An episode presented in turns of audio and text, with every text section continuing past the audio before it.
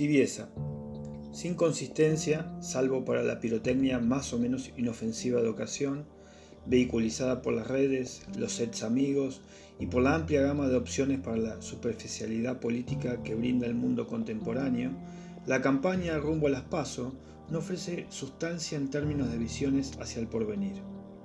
La dirigencia parece actuar como un médico que diagnostica pero que no va más allá, es decir, que se abstiene por ignorancia o tibieza de carácter de sugerir una cura verdadera para los males que aquejan a un enfermo grave.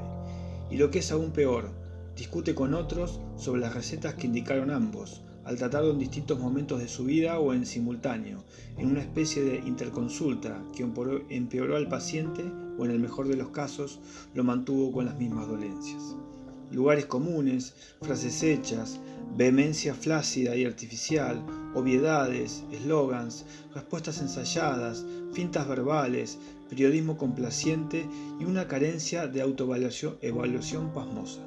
El mundo de la política se empeña en contradecir al filósofo ateniense Sócrates, a quien se le atribuye la idea de que una vida sin examen no merece la pena ser vivida. Es decir, que la ausencia de autocrítica, de autoexamen y de reflexión impide la evolución, y al hacerlo evita que seamos mejores. Reflexionar no nos inmoviliza. La pausa razonada nos ayuda a ver mejor y si es dialogada, cuando los temas son comunes a todos, el resultado difícilmente no sea beneficioso. Pero las preguntas que se deben hacer a los miembros activos del universo dirigencial son esenciales para ello. ¿Hacia dónde quiere llevar la sociedad? ¿Por qué para ese rumbo y no hacia otro? ¿Cuáles son las ideas que lo sostienen para ello? ¿Qué experiencias puede referenciar? ¿Con qué elementos cuenta para lograrlos? ¿Qué le falta? ¿Cuál es el mejor camino? ¿Quiénes ganan y quiénes pierden con ese proyecto y el camino que elige para realizarlo? ¿El resultado va a ser una sociedad más justa, equitativa y más libre? Interrogantes que exigen respuestas claras, sobrias, conscientes y consistentes, cuestiones que también operan para la ciudadanía en particular y para el periodismo en general. No son unidireccionales, son circulares. De este modo, la vara baja, políticamente correcta y mediocre con la cual convivimos sube, volviéndose paulatinamente más exigente. Lo cierto es que no se va a forzar más aquel o aquella, salvo excepciones, que no se encuentre evaluado, monitoreado, en términos de su aptitud, aspiraciones y desempeño político.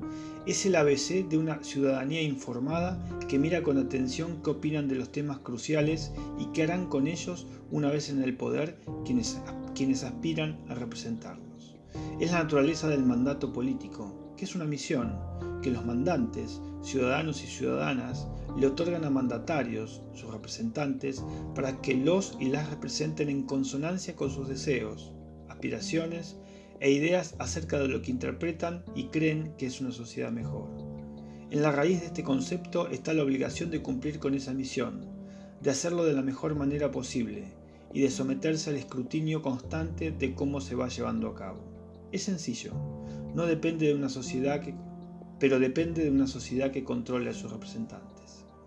La manera inicial de ese control es, antes de elegirlos, preguntarles cómo harán para que nuestras comunidades sean mejores, cómo solucionarán sus dolencias crónicas, sus dolores agudos y persistentes, como los de la pobreza y la incultura.